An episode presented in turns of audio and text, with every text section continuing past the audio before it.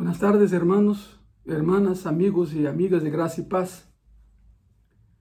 En esta tarde intentaremos responder a una pregunta muy profunda y que ha, ha sido planteada en los, en los últimos mínimos dos mil años. La pregunta es, ¿quién es Dios?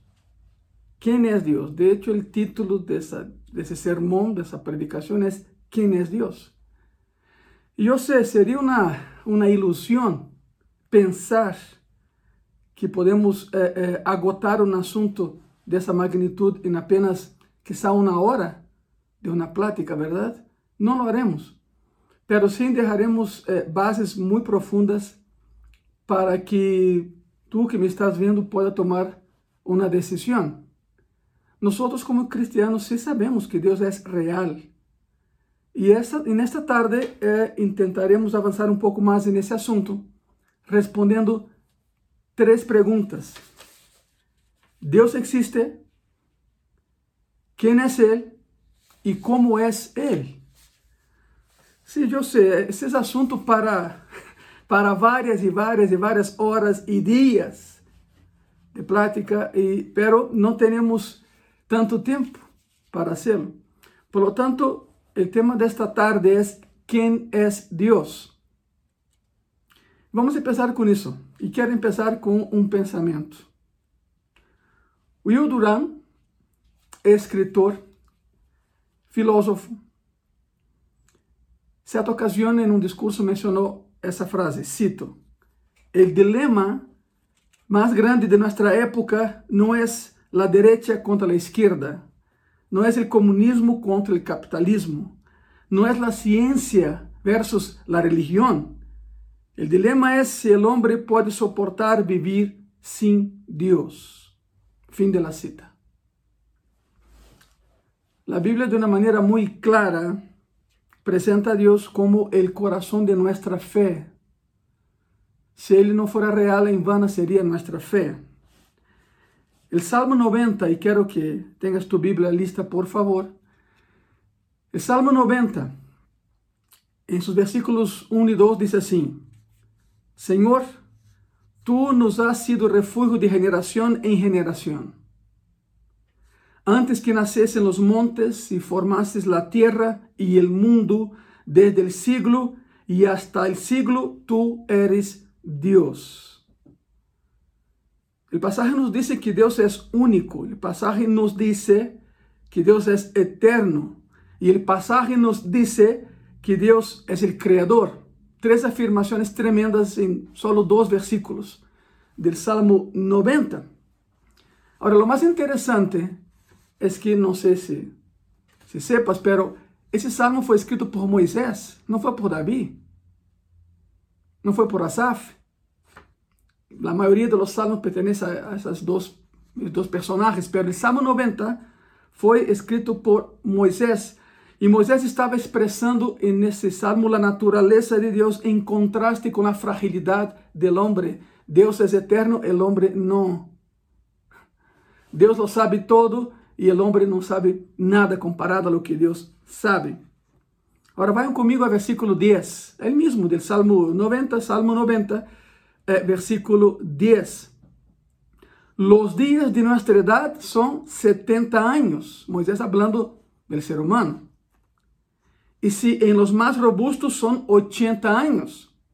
Com todo, sua fortaleza é molesta e trabalho, porque pronto passam e volamos. Parece muito esotérico de volar, mas tem, tem uma razão. O cristiano vai ao cielo, o céu está allá. Por que sabemos que o céu está allá?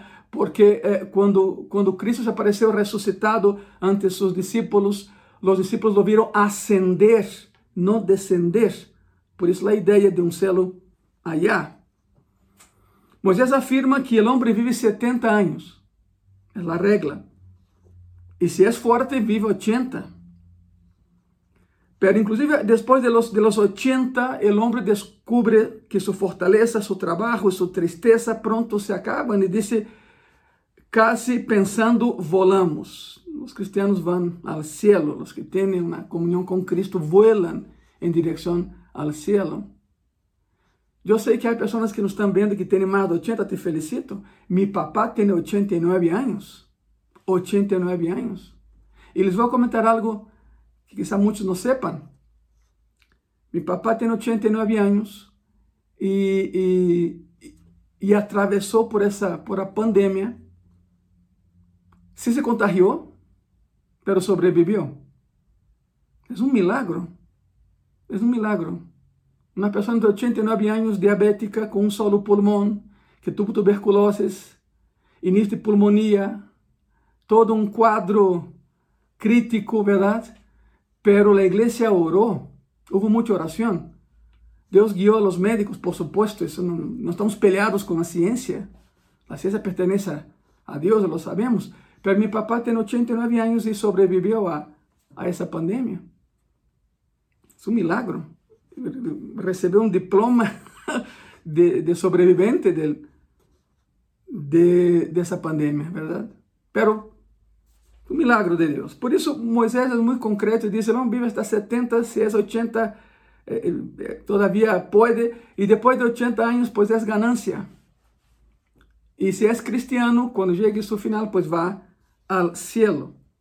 Então vemos a Deus, com os escritos de Moisés, vemos a Dios como el Dios eterno, el Dios creador, la fortaleza de su pueblo y básicamente ese es nuestro Dios, el que nos guía, el que nos ayuda. Ahora hay personas que defienden la idea, diría yo, indefendible de que el hombre inventó a Dios, de que Dios es creación del hombre. Pues la Biblia dice al contrario, ¿no? La Biblia dice que, que Dios creó al hombre não que o homem é criado a Deus, mas há pessoas que defendem essa ideia. E sempre que platicamos com pessoas que não creem em Deus, surgem três perguntas. A primeira é, número um, tome nota por favor. Número um, Deus existe? Tenho que mencionar um personagem que não, não me gusta muito, pero serve como ponto referencial. Ponto referencial negativo, diria eu.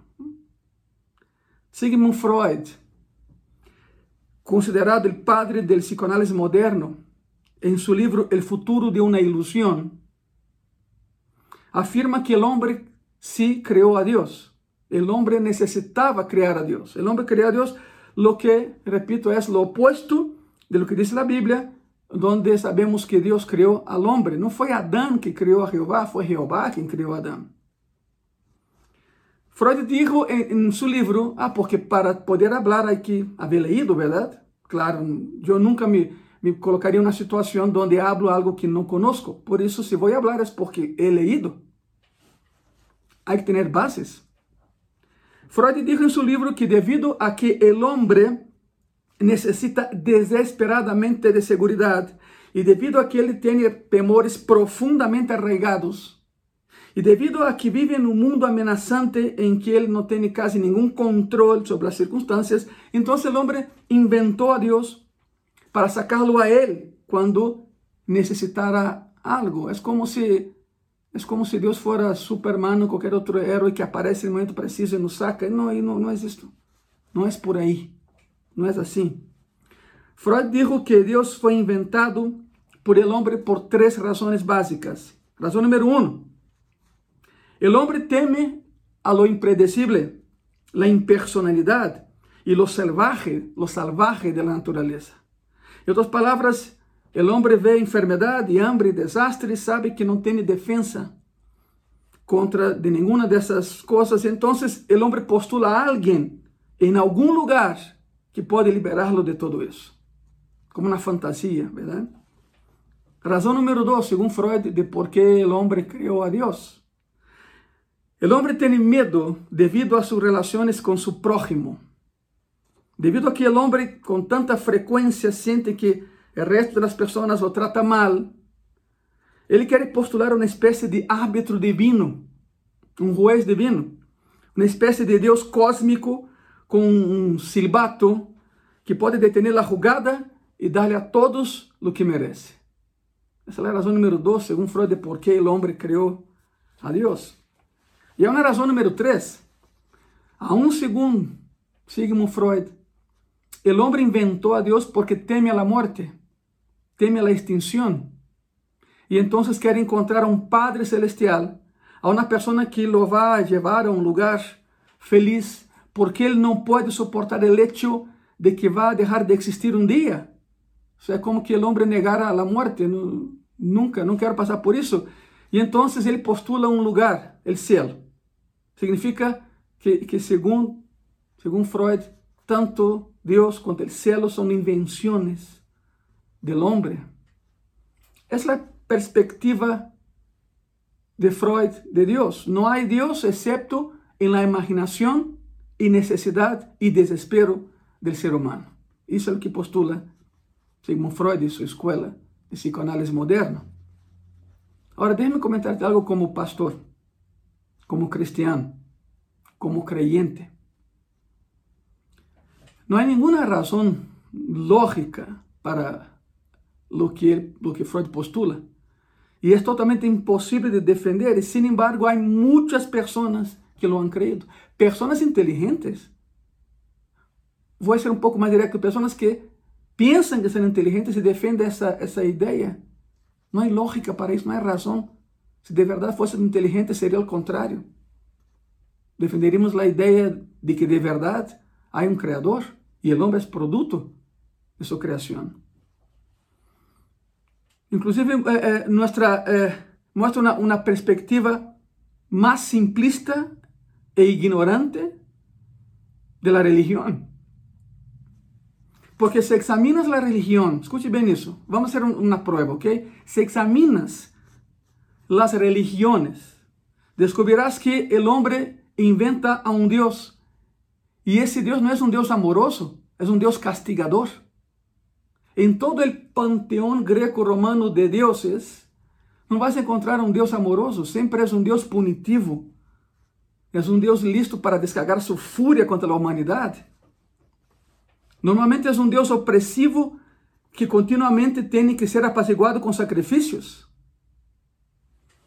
Alguma vez has visto isso? Se, se tu que defendes a, la, la, la, postulação de, de la escuela freudiana de que eh, eh, Deus inventou, eh, perdão, que o homem inventou a Deus. Alguma vez has pensado nisso? Cada Deus inventado por el homem é um Deus opressivo, é um Deus violento.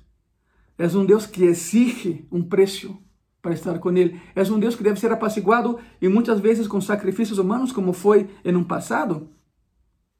Esse é o Deus criado por el homem. Por supuesto que não é Deus. Que increíble. El homem sempre ha intentado vivir sem Deus. Essa é a realidade. El homem sempre ha intentado vivir como se Deus não existiera. As pessoas que não podem enfrentar a realidade de um Deus real vivem como se Deus não existiera, como se não houvera nenhum Deus. Por exemplo, se regressamos ao Edém, se regressamos a Gênesis na Bíblia e vemos ao Edém, o que mais chama a atenção é o pecado cometido por Adão e Eva, claro. ¿Por que lo hicieron? Porque tentaram viver como se Deus não existiera. E cada vez que o ser humano intenta viver segundo suas próprias regras, como se Deus não existiera, o assunto termina mal. Que é o primeiro que fizeram Adão e Eva e imediatamente depois que caíram? Se esconderam, começaram a desejar que Deus não existiera, pero se esconderam de quem? De Deus. Se Deus não existiera, se Deus não fora real, por que se escondem? Começaram a desejar que Deus então de verdade não existiera. E isso ha sido algo constante em los homens a lo largo de la historia. Quando o homem tenta tomar su destino em suas próprias manos, isso lo lleva a uma tragédia, a um desastre.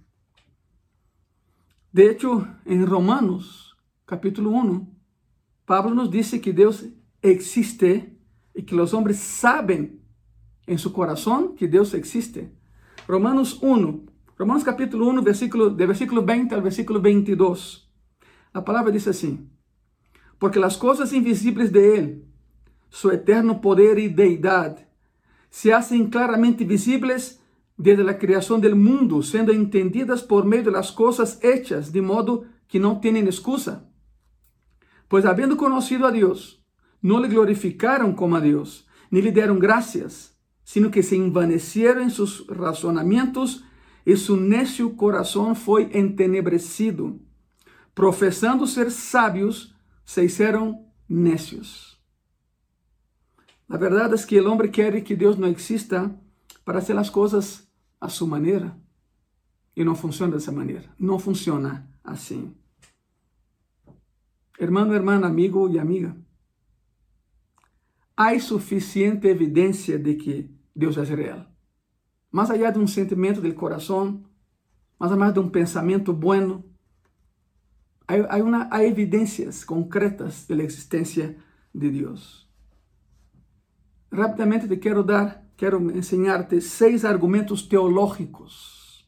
E aqui não está falando de religião. Seis argumentos teológicos que defendem a postura de que, claro, há um Deus, Deus é real. Seis argumentos teológicos. Aí vai. Relájate, prepárate, vamos entrar muito profundo nisso. Pero espero que depois de, de alguns minutos podamos ter a ideia clara de lo que estamos falando, verdade? Primeiro está o argumento teleológico. O argumento teleológico, que vem da palavra telelos, que significa resultado final de um desenho perfeito. O resultado final de um desenho perfeito.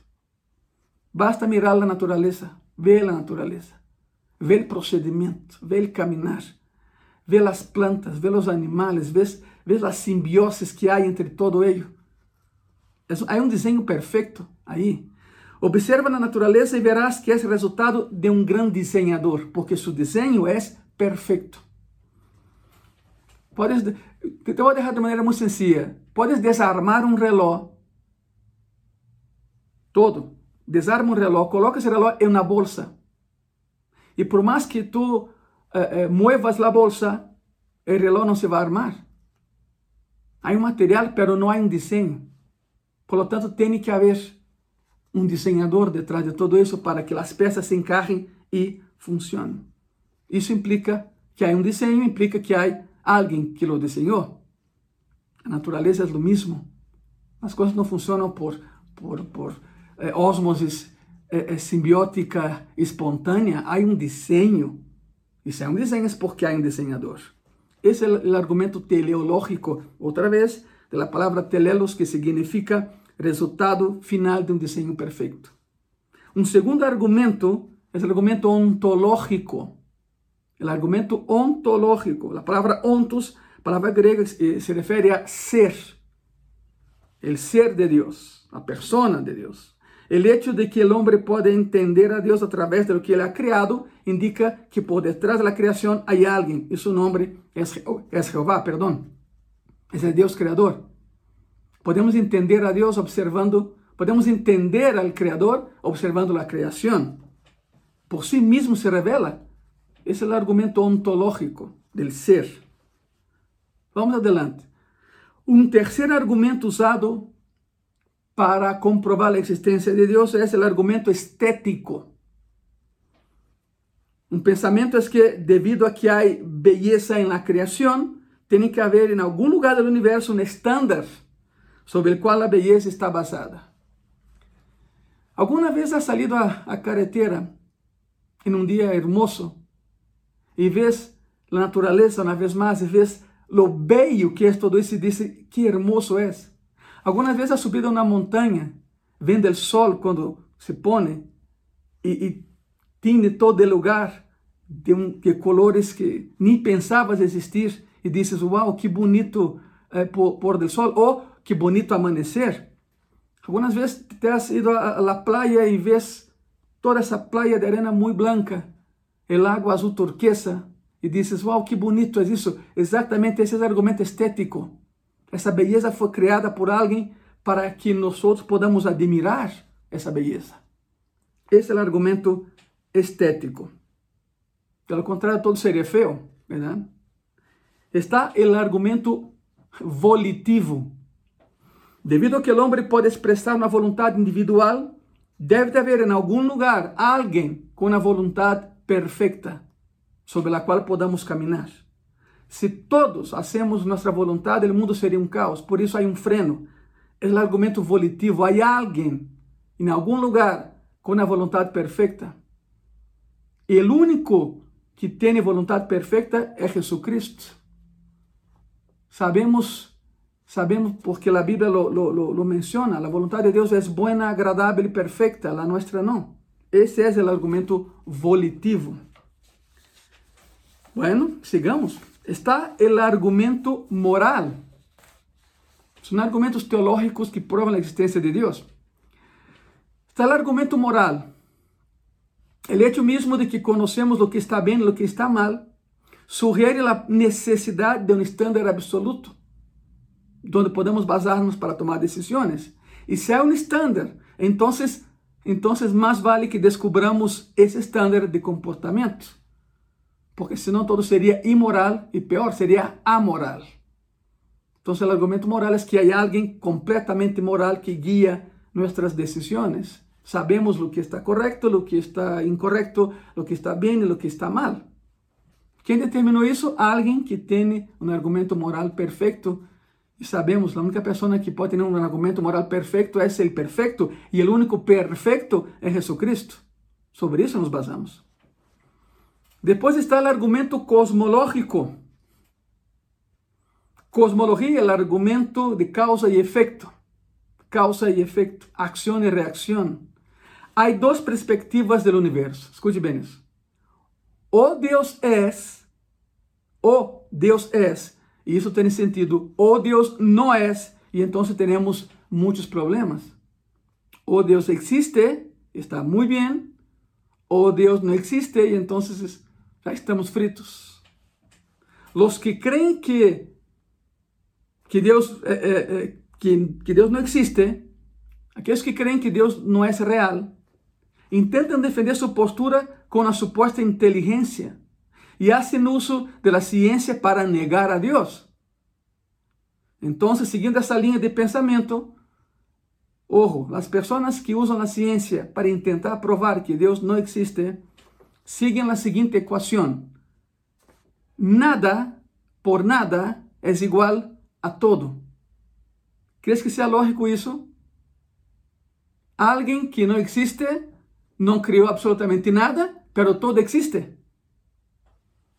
É muito difícil de crer que todo pode sair de algo como nada.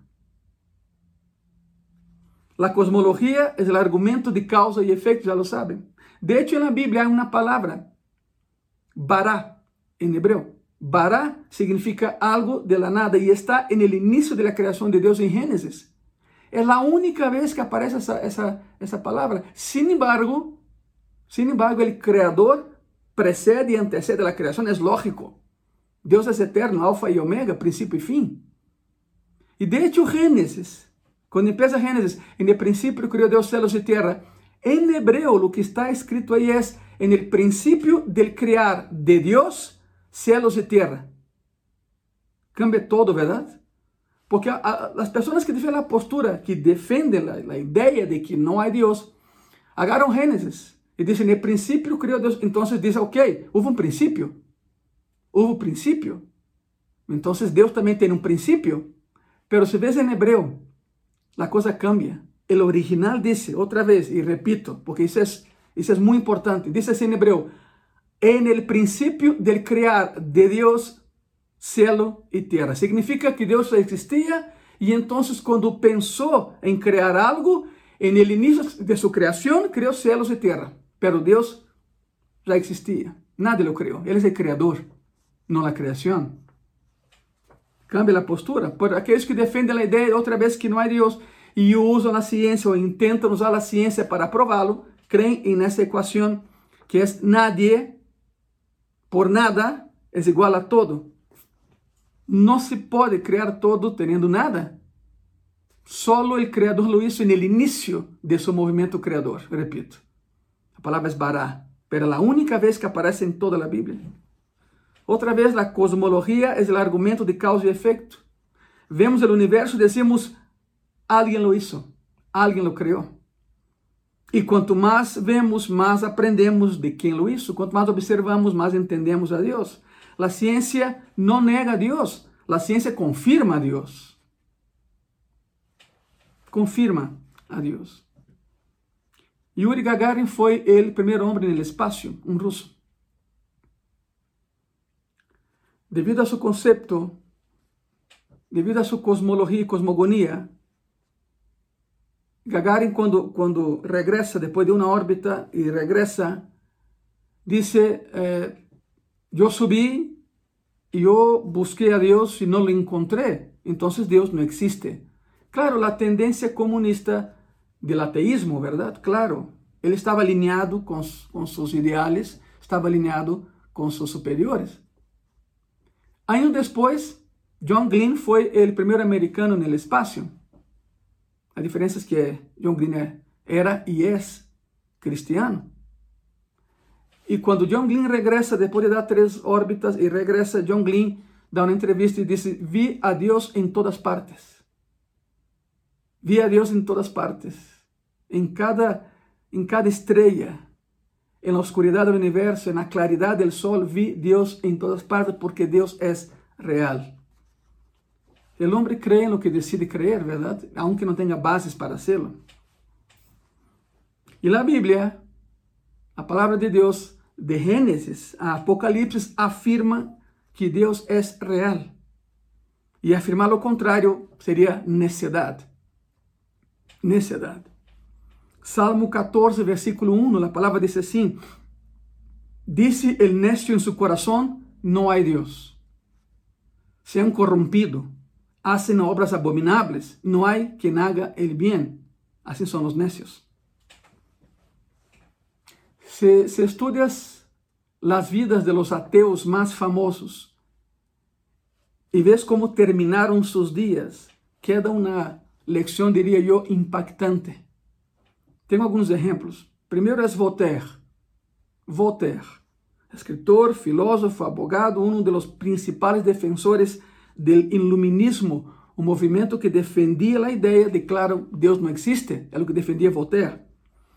Ao final de sua vida, escreveu isso, e cito: Saca uns quantos sábios e a multitud de seres humanos não é nada mais que um conglomerado horrível de criminales desafortunados e o globo contém nada mais que cadáveres. Palavras de Voltaire, não minhas. Temblo por ter que quejar-me uma vez mais del ser de seres e echar um ojo ante esse panorama terrível. Me gustaría nunca haber nacido. Isso é Voltaire. ¿Queres outro? René Descartes. Descartes dijo: Estamos vivendo del perfume de um contenedor vazio. Wells, outro ateu, dijo: Não há maneira de sair ou de dar-lhe a volta ou de passar. Esse é o final. Não há nada mais allá. Ingersoll dijo: La vida es un velo estrecho entre los montes fríos y estériles de dos eternidades. Nos esforçamos em vano por ver mais allá de las alturas. Gritamos fuerte, La única respuesta es el eco de nuestro propio clamor que llora. ¿Quieren más? Ahí va. Mark Twain, gran escritor. Twain dijo, muchos hombres nacen, trabajan y sudan y luchan por el pan y se esfuerzan por tener una pequeña ventaja el uno sobre el otro. La edad los alcanza, las debilidades los siguen, las vergüenzas y las humillaciones derriban su soberbia y sus vanidades y todo termina en nada. Bertrand Rousseau, cito, El hombre es el producto de causas que no tuvieron previsión del fin que estaban alcanzando. Su origen, su crecimiento, sus esperanzas y temores, sus amores y creencias no son más que resultado de la colocación accidental de algunos átomos. Podría seguir, pero creo que ya es demasiado pesimismo, ¿verdad? Esses são homens que não criam em Deus. São ateus. Foram ateus. Vidas bastante oscuras, verdade? E não poderia ser diferente, pois são vidas sem Deus. E a Bíblia diz que Deus é luz. Os que não creem em Deus vivem na oscuridade, levam uma, uma vida, uma fama que não tem final, não tem sentido, não tem propósito. Mas te digo uma coisa, se é que todavia pensas assim, Ponga muita atenção.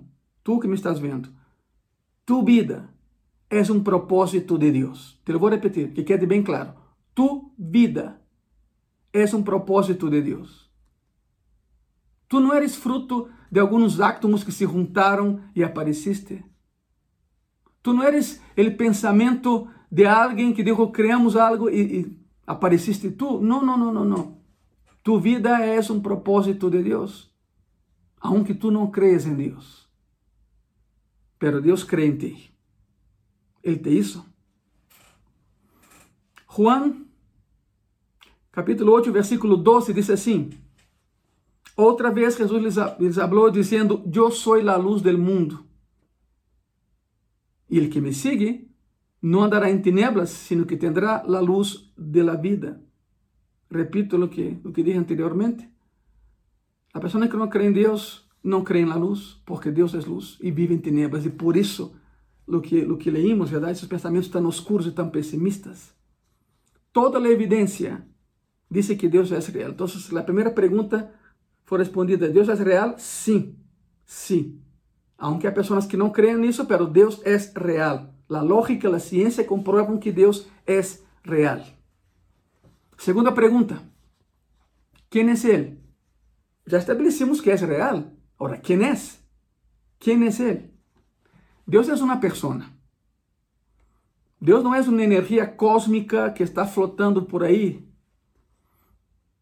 Certa ocasião, Albert Einstein disse: Sim, sabemos que há uma força cósmica mais poderosa que nós no universo, pero ele não pode ser conhecido Pois eu digo hoje que Einstein se equivocou. Deus é uma pessoa e sim podemos conhecê-lo, assim como Ele nos conhece a nós. Sabemos que Deus é uma pessoa porque a Bíblia usa títulos personales para descrevê-lo. E además lhe dão nomes ou pronombres. É chamado, por exemplo, padre, é chamado pastor, amigo, consejero. São títulos personales. Os términos que são usados para identificar a Deus lo identificam como uma pessoa e não só isso, sino que, como já lhe dije, se usa pronombres personales para descrevê-lo, para definir-lo. O hebreu e o grego sempre se referem a Deus como Ele, nunca isso, isso ou aquello. Não, dizem Ele. Ele é uma pessoa porque ele pensa, actúa, siente, habla, se comunica, interactúa.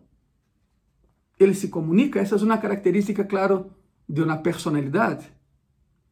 Todas as evidências das escrituras indicam que Deus é uma pessoa. Toda a evidência da criação e nossa personalidade indicam que venimos desta pessoa. Ele é o Criador. Hagamos o homem a imagem e semelhança de Deus, ou imagem e semelhança hablamos, pensamos, actuamos e Ele também. A isso se refere com imagem e semelhança. Não que seamos deuses, para nada. Agora, como definimos a persona de Deus?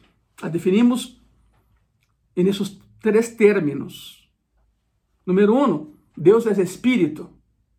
Sabemos que é uma persona, pero como definimos? Através de, de três términos. Primeiro, Deus é espírito. Deus não é Deus não é o homem e o homem nunca será Deus. Hay que aclarar isso. Deus não é homem e o homem nunca será Deus.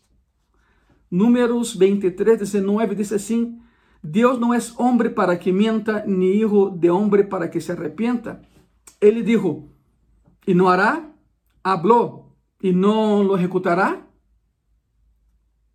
Juan, capítulo 4, versículo 24, diz assim: Deus é espírito e os que lhe adoram em espírito e em verdade é necessário que adorem. Então, Deus é uma pequena, quem é Ele? É uma pessoa e como definimos a pessoa de Deus? A través de três términos. O primeiro é Deus é espírito. Número dois, Deus é uno. Não há muitos deuses, só há um Deus. Isso é todo. Só há um. Não há deuses, há um Deus.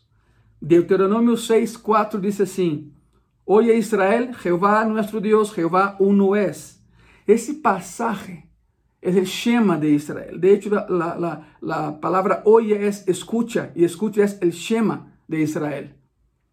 Y eso es tan importante para los, los, los judíos que ellos tienen esa parte de, ese, eh, de esa escritura en un pergamino colocado cajita llamada Mesusá en, en la puerta de entrada de, su, de sus hogares.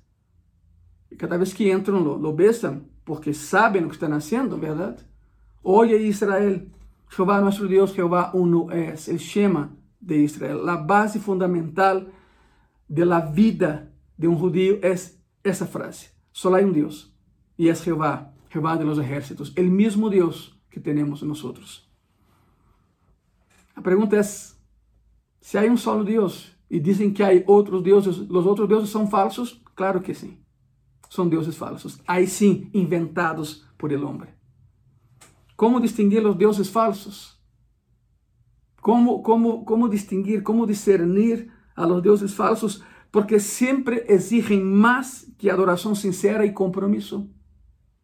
Um Deus falso sempre vai exigir muito mais que adoração sincera e compromisso verdadeiro. 1 de Coríntios 8, 4 diz assim: Acerca, pois, de las viandas que se sacrificam a los ídolos, sabemos que um ídolo nada é el mundo e não há mais que um Deus. Pablo a los, a los Coríntios. Ahora déjenme explicar el contexto para que entendamos todos eso. Los cristianos de la ciudad de Corinto, en Grecia, vivían en una sociedad pagana, donde había muchos dioses, habían ídolos por todos lados. Y la gente traía las ofrendas a sus dioses paganos en los templos paganos, y eran alimentos, eran, eran comida, las ofrendas eran comida. Depois que colocavam o alimento no altar desse Deus pagano e saíam do templo, os sacerdotes que trabalhavam aí nesse templo sacavam os alimentos por a parte de atrás do templo e aí na parte de atrás havia um pequeno mercado onde se vendia esse alimento oferecido aos ídolos. Os sacerdotes paganos ganhavam dinheiro, claro, porque vendiam muito mais barato que os demais. O contexto é este: cuidado não coma alimento oferecido a los ídolos, o contexto histórico é este. Exatamente esse. Os paganos que adoravam a deuses falsos ofereciam alimento, essa comida se quedaria e se iba a pudrir, se echar a perder, e os sacerdotes paganos de los templos paganos, de los deuses paganos, depois que a pessoa que oferecia o alimento salia, sacavam por la porta de atrás esse alimento e atrás havia um pequeno tiangues de alimento donde vendiam o alimento que havia sido oferecido a esses ídolos. Esse é o contexto. Esse é o contexto. O que sucedia é que os cristianos iam nesse mesmo mercado e estavam buscando uma boa oferta de, de comida, claro. Encontraram uma oferta e compravam esse alimento que havia sido previamente oferecido a um ídolo pagano. O que passa é que estavam comprando comida nesse mercado, da parte de trás dos tempos paganos, porque era, era mais barato aí. Então, alguns dos cristianos que, que eram invitados a cenar se sentavam na mesa e a pergunta era: onde compraste esse alimento? De onde conseguiste esse alimento? Dependendo da resposta, se quedariam a cenar ou não. Quizá tu digas, ah, pero ¿El cristiano podía mentir? Bueno, un cristiano no miente. Te voy a repetir. Un cristiano no miente. Porque dice la palabra de Dios que los mentirosos no entrarán en el reino de Dios. Entonces la persona que compraba ese alimento, quizá compraba sin saber, pero siempre había alguien que aclaraba la situación. Mira, ¿dónde compraste eso?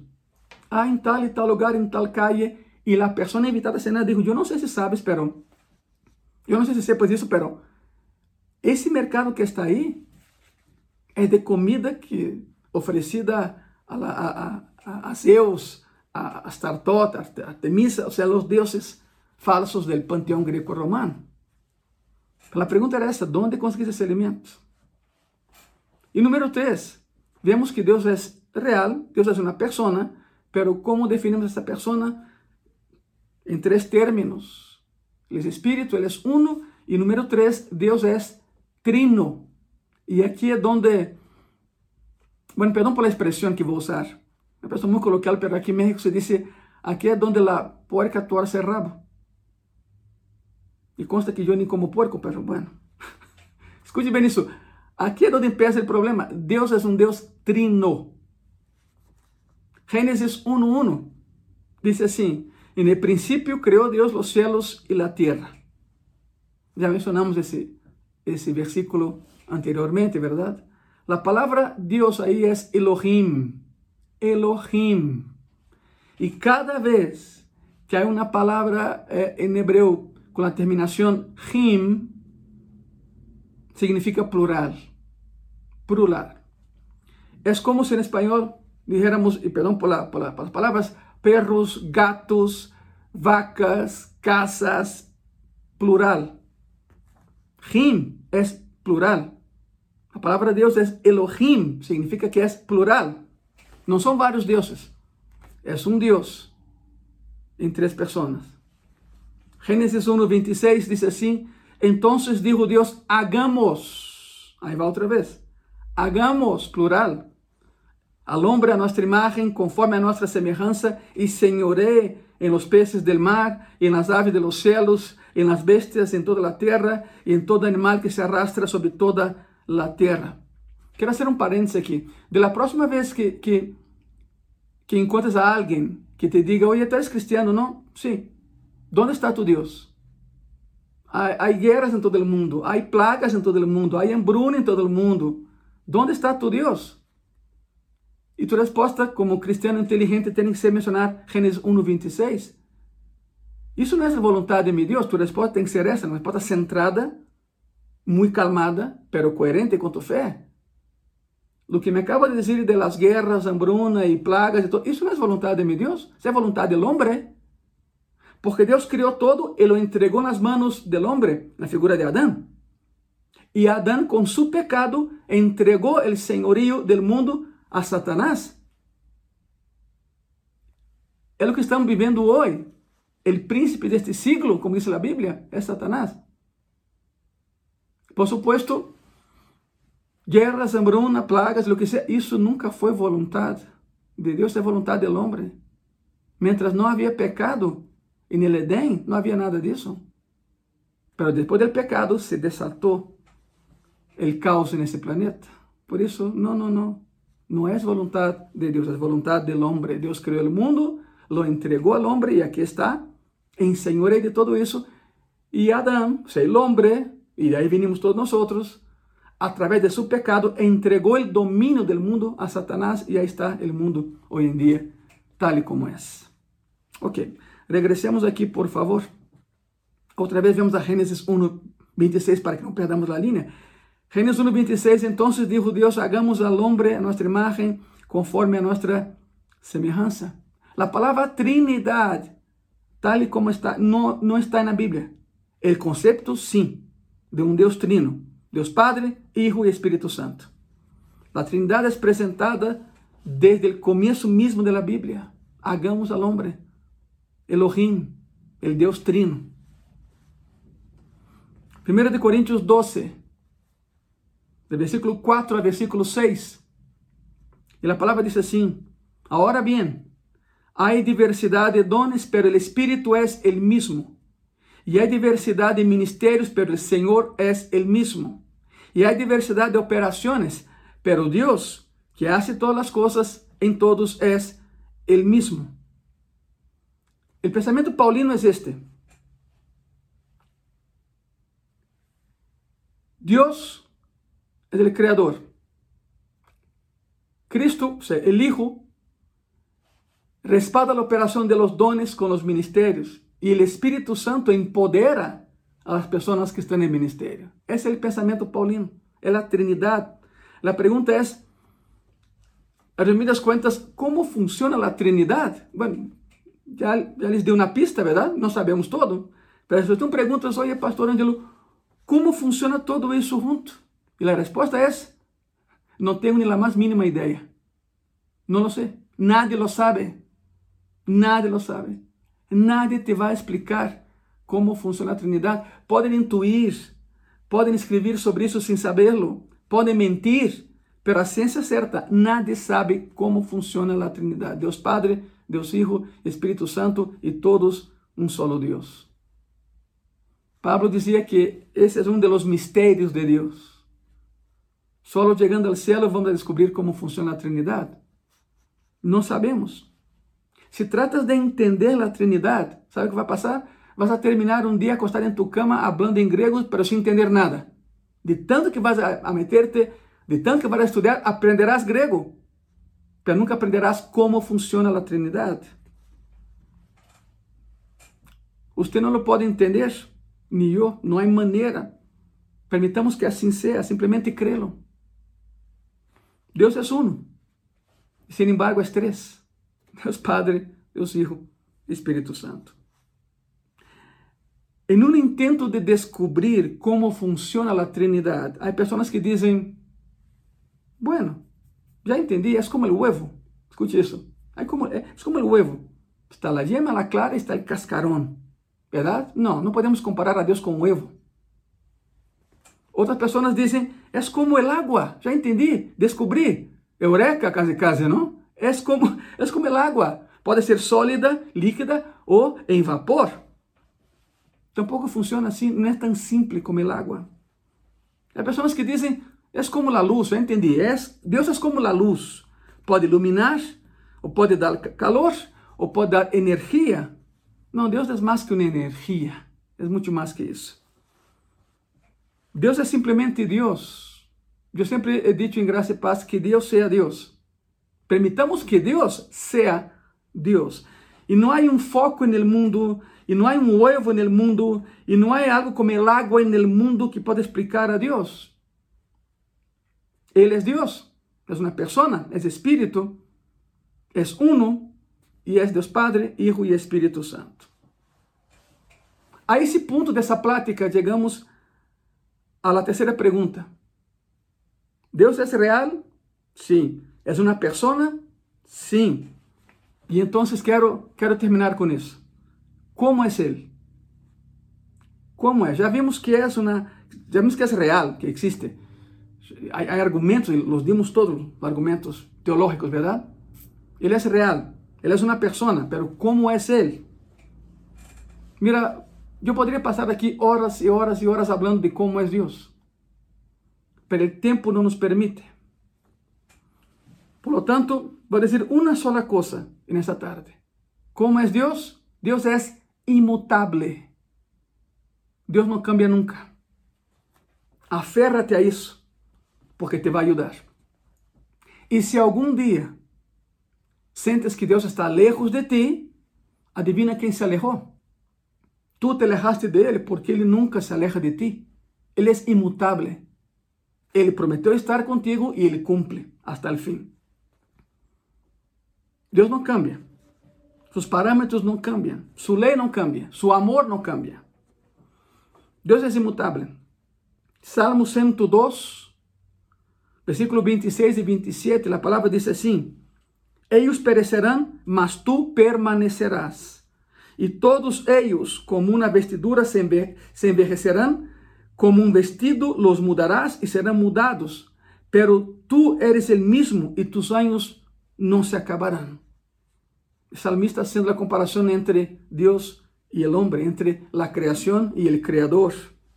Deus não cambia, hermanos, hermanas, amigos e amigas de graça e paz. Deus é imutável. Outra vez, Deus não cambia. La gente, as pessoas impías cambiam, flutuam, suas lealtades cambiam, suas atitudes cambiam. As pessoas que não têm a Deus hoje te querem, amanhã não te querem. Algum dia sua identidade inteira vai cambiar quando se encontrem cara a cara ante Deus, um Deus santo. E o que pensam que é uma maneira feliz de viver a vida, vai resultar ser algo trágico conforme passam a eternidade sem Deus. Porque a pessoa que não, tem, que não quer nada com Cristo, por supuesto, não quer nada com Deus, é o mesmo. E se Deus é luz e não quer nada com a luz, viverão em tinieblas e não será muito bonito o final de.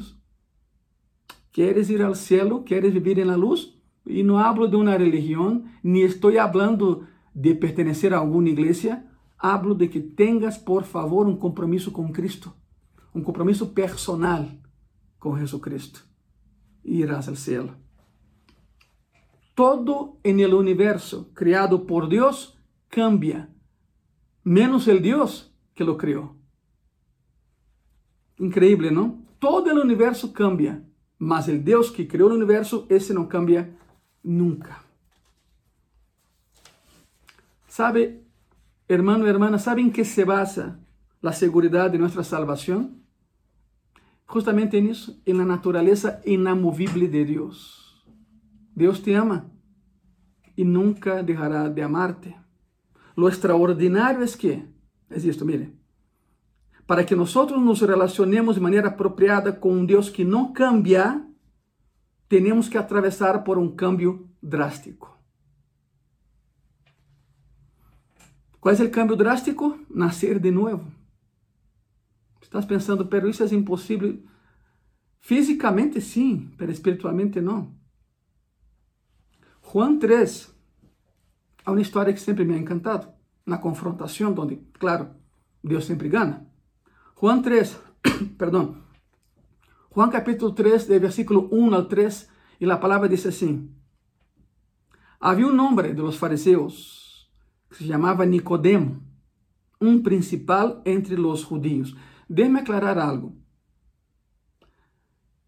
Nicodemo no es un nombre propio. Nicodemo es un título que se daba a un rabí que no perdía ninguna decisión, ninguna discusión, perdón. Por eso la palabra Nico, Nicodemo.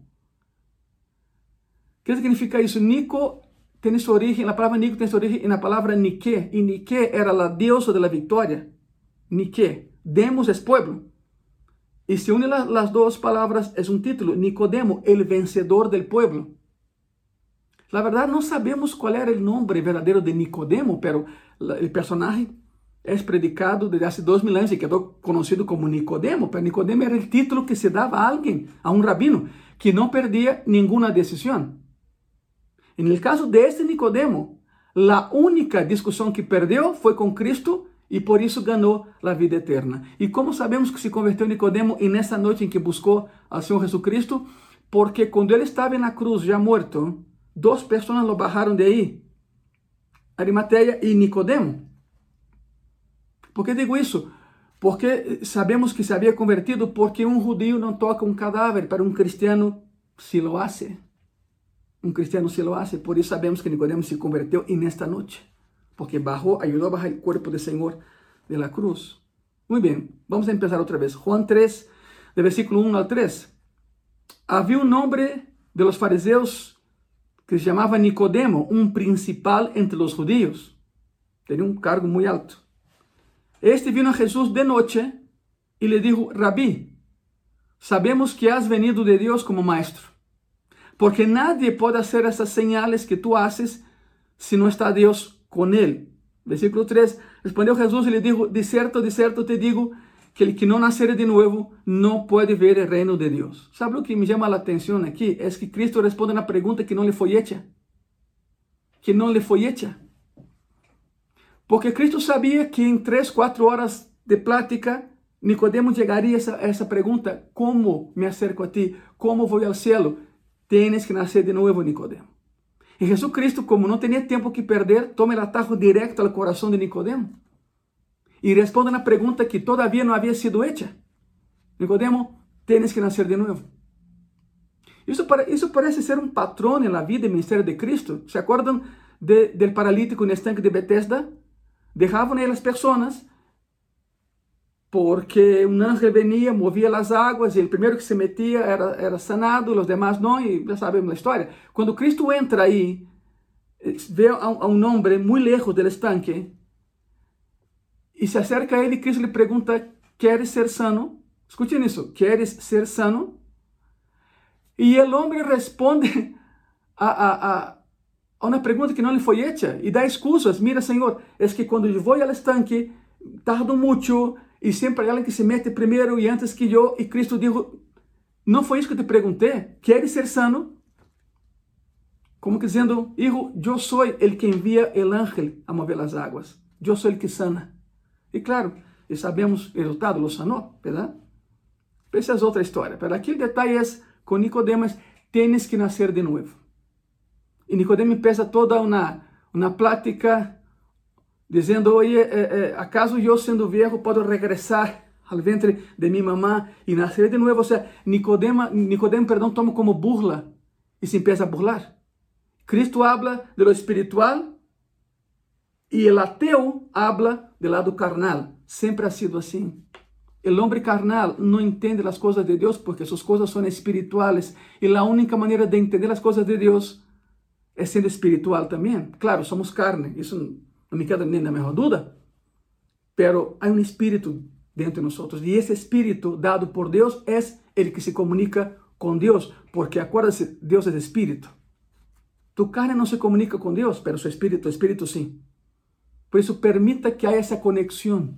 E outra vez, não estou falando de religião nem de igreja, hablo de tu vida, esperanças e anhelos em la persona de Jesucristo. Por isso, tienes que nascer de, de novo. Essa foi a prática de Jesus com Nicodemo há dois mil anos, pero nos serve hoje em dia também. Assim como tu e eu hayamos nascido, ponga muita atenção, assim como hayamos nascido, nunca entraremos ao cielo. Então é necessário nascer de novo. Que existe nascer de novo? Nascer para uma nova vida com Cristo significa empezar uma relação com Jesucristo. Isso é nascer de novo. E os nascidos de novo entram ao cielo. É um cambio definitivo. Por isso, a isso me referia. É incrível, pero para ter comunhão com Deus que não cambia, nós temos que passar por um cambio drástico. E que cambio drástico é esse? Nascer de novo. Professar a Cristo como único Senhor e Salvador. E então iremos ao cielo. É o cambio definitivo. Então, resumindo todo o que vimos nesta tarde, é isto. Deus existe? Sim. Quem é Ele? Deus é uma pessoa. Como é Ele? Imutável. Deus não cambia nunca. O homem sim. Pertenecemos a um Deus inamovível, a roca de salvação. Se, se me estás vendo e queres disfrutar de uma existência com propósito, se queres ir ao cielo, pero todavía não has hecho uma decisão por Cristo, eu te invito a que lo hagas esta tarde. Eu te posso ajudar, te posso guiar nessa oração. Aí onde estás tu? E, e antes de começar a oração, quero aclarar, não estou falando de cambio de religião, não estou atacando a nenhuma religião. Não, não, não, não. Em graça e paz, não estamos em contra de nada nem de nada, estamos a favor de Cristo. E eu te invito a que empeces hoje uma relação com Cristo, fundamentada na Bíblia, não no homem. Deixe-me orar por ti. Se queres aceitar a Jesus Cristo nesta tarde, simplesmente onde tu estés, cerra tus ojos e repite uma oração muito sencilla, pero essa oração te abrirá o cielo. Cerra tus ojos e repite comigo. Senhor Jesus, en esta tarde reconozco que não há outro caminho ao cielo sino a través de ti. Por lo tanto, Senhor, te pido que nesta tarde perdone mis pecados, perdone mis fallas, ven a mi corazón y cambia mi vida. Yo declaro, Senhor Jesus, que eres mi único Senhor e mi único Salvador. Amém. Se tua oração foi sincera, te felicito. É o passo a seguir? Pois quando eh, bus, quando puedas, busca uma igreja cristiana cerca de tu casa e congrégate. Se não tens onde congregar-te, eres bem-vindo a graça e paz. E aproveito para, perdão, aproveito para, para comentar justamente isso sobre a reapertura de nosso templo. Sabemos que o governo de México já autorizou a abertura eh, para o domingo anterior, o 26 de julho. Nós não abrimos e todavia não vamos abrir. De hecho, parece que é um consenso entre as igrejas evangélicas, ao menos de México, de esperar um pouco mais eh, mejores condiciones para la, reabertura. Sabemos que nos permitieron, por ejemplo, eh, sin querer distraerte de la predicación, pero es, es algo que tenemos que, que, hablar de manera muy rápida, pero hay que hacerlo. Nos, nos permite un aforo de 30%, nos permite un servicio eh, eh, religioso de 30 minutos.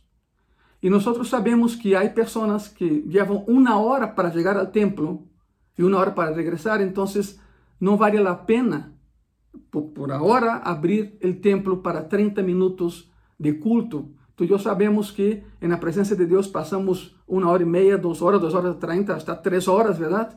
Alabando ao Senhor e todo flui. Hoje é 2 de agosto. Hoje é 2 de agosto. y, y les comento que eh, no abriremos las puertas hasta que las situaciones sean mejores. Quero aclarar isso. Em Graça e Paz estamos preparados para abrir. Já colocamos as cias a sana distância, eh, cabem 72 cias, eh, um metro e meio entre elas. Eh, temos todo já para colocar as, as cintas de entrada e salida separadas. Temos os termômetros desses que não são de contato, não são termômetros de contato, mas são termômetros de infrarrojo. Temos sanitizantes, temos todo para abrir já o templo, pero, pero, não vamos a hasta que podamos ter um aforo maior ou eh, que nos permita mais, eh, mais horas de, serviço.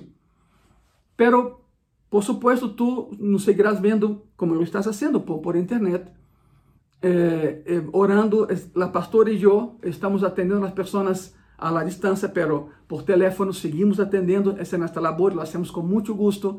Las predicaciones de domingo y de jueves, yo y mi, y, mi esposa, de mi pastora, pero yo y mi esposa, eh, estamos eh, em, constante contato com o corpo diretivo, os líderes de Graça e Paz, são 27 ministérios em Graça e Paz e temos a tecnologia para juntas virtuais e lo estamos fazendo praticamente a cada 15 dias. Ou seja, se há uma, há uma distância eh, eh, física, pero há uma, há uma cercania espiritual, verdade?